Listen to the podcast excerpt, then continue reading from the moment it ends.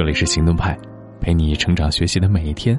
我是行动君静一，敢行动，梦想才生动。之前的节目说到关于拖延症的好书，今天我们从第三本《管理自己的时间》开始。从今天起，管理自己的时间，推荐的书籍是《奇特的一生》。时间管理是当下最热门的话题之一，因为它真的很重要。时间管理是可以习得的，但并不容易。就像彼得·德鲁克说的：“要将一个人的洞察力转换为工作效率，必须经过艰苦系统的训练。从有时间管理的意识到能完美的管理时间，中间道阻且长，所以要做好不断试错、调试的准备。”这次介绍的这本书，我很早之前就写过读书笔记。它不同于其他时间管理的书籍，它是成书于一九七四年的苏联小说。还是写真人真事的文献性小说，却是时间管理领域久盛不衰的经典书籍之一。如果说时间是一头难驯服的野兽，那这本书的主人公刘比歇夫就是那个驯服了时间的男人。这位苏联昆虫学家，从二十六岁起就开始实施一种时间统计法，每天都记录和核算时间的使用情况，一天一小节，一月一大节，一年一总结，精确到分钟。直到一九七二年去世的那一天，六十五年如一日。换句话说，他知道自己二十六岁之后每一年的每一分钟是怎么花掉的。普通人可能无法像他一样完美的使用时间，但他的一生却传达给我们关于时间管理最有价值的那些理念。比如，管理时间的前提是了解自己的时间都是怎么用掉的。刘比歇夫记录时间的目的，也是希望通过分析自己的时间消耗情况。一方面了解自己做每样工作需要的时间，不高估也不低估自己的能力，沿着能力边缘更合理的安排自己以后的工作；另一方面，基于诚实客观的时间记录，砍掉花费多产出少的时间支出，比如把小块的时间利用起来。刘比歇夫用细碎的时间掌握了几门语言。但我们却不能把小段的时间当时间，我们像是一个挑剔的食客，只选取肉质最好的部位一样，只使用精选的时间。我们只承认整段整段的时间，觉得只有不受客观因素干扰的长时间才能用来完成事情。反思之后，我发现，当只有十五分钟、半个小时、四十五分钟，甚至一个小时，我都觉得自己没时间的，因为我觉得这点时间做不了什么事儿，这简直是天大的误解。小段时间做不了事，是一个刻板印象。我们对于时间这一错误观念，影响了我们的整个时间利用效率。昨天逛宜家，让我有了更深的体会。我们没买大件，除了两条地毯和落地灯，其他都是三十块钱以内的小东西。结果结账的时候好几百块钱，我不敢相信。付完账之后，默默的核算了一遍，哎，是啊，一分钱没多。熊猫先生笑我：“你看着没多少。”积少成多也是很可怕的，我心头大亮。是啊，小钱不当钱，所以总存不下钱，每个月都花光；小段时间不当时间，所以每天工作之外能自由支配的时间是少之又少，多少宏伟目标都扑街了。你多久没有全力以赴了？你有没有问过自己，如果做到极限，你一天可以做多少事儿？一年可以达成多少目标？五年、十年、一生呢？好了。第四本要推荐的，今天开始管理自己的精力，推荐的书籍是《精力管理》。不管你愿不愿意承认，人的精力是有限的，我们不可能像机器一样全天候的运转。其实，时间管理本身就应该是包括精力管理，但是太多人都忽略了这件事儿。很多人把时间管理理解为尽可能的延长每天用于实现目标的时间，就算高效如刘比歇夫，最高记录是一九六三年全年两千零六个小时三十分钟的工作时间，平均每天纯工作的时间也只不过五小时二十九分。从小受凿壁偷光、悬梁刺股这类故事的戕害，受的教育一味强调刻苦用功。我相信人们可以靠意志力坚持很多事。我很晚才开始有精力管理的意识。我后来才发现，靠意志力勉强身体去坚持很难，用好的身体状态去影响精神状态却很容易。身体状态佳的时候，人不仅头脑更敏锐，思维更活跃，判断更理智，更有创造力，而且还更乐观、更自信、更有决断力。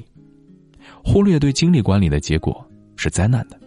事实证明，熬夜到三四点，觉得第二天还可以生龙活虎的想法，只是一厢情愿。让我警醒的是一位每天学习到深夜却成绩不好的女同学，她出了名的用功，但该睡觉的时候不睡，后来想睡的时候却睡不着了。最后听到她的消息，她被神经衰弱折磨得两眼凹陷。提高时间利用率，并不是要尽可能的延长工作时间，精力一味消耗。没有及时补充，无异于杀鸡取卵，得不偿失。真正的时间管理专家绝对不会忽略精力管理。有些时候，时间花费是耗费精力的；有些时间花费是恢复精力的。同时，精力有充沛的时候，也有低迷的时候。精力处于不同状态的时候，应该安排难易程度不同的工作。刘比歇夫深谙其道，一累就去休息，从不开夜车，以恢复精力。精力管理这本书的价值是，把这个问题单独拎出来，系统的说明，引起人们对精力管理的重视。如何进行精力管理呢？这本书会告诉你详实的答案。第五本要推荐的书是《精进：如何成为一个很厉害的人》。这本书是畅销书里的一股清流。因为作者彩童有心理学学术背景，所以他的文章既不是经验之谈，也不贩卖身边人的故事，而是有学术依据又通俗易懂的观点。他把自己的写作区别于热点写作、情感写作，称之为知识型写作。书中很多观点都很有洞察力，即使是我原本也持有的观点，他知识之扎实，思考之深刻，视角之独特，仍然让我觉得自己的认知被刷新了。我这次想说的是书名里的“精进”二字。这是本书最珍贵的理念。对于个人发展，有两种思维：一种是固化思维，认为智力和才能都是与生俱来的，是固定不变的，行就是行，不行就是不行；另一种是成长思维，认为能力是发育的，努力可以让你更擅长某件事儿，而精进就是典型的成长思维。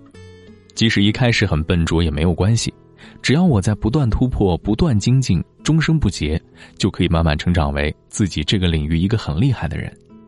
而大多数人慢慢走向平庸的原因，就是只在学徒期努力，然后就待在了舒适区，止步不前，不再成长。有人可能会说：“我已经听过很多道理了，还是过不好这一生。”你推荐的这些书真能带来改变吗？听过很多道理却过不好这一生，不是因为你知道的太多，而是因为你知道的还恐怕不够多，不够透。我一直相信，行为的改变是从观念的改变开始的。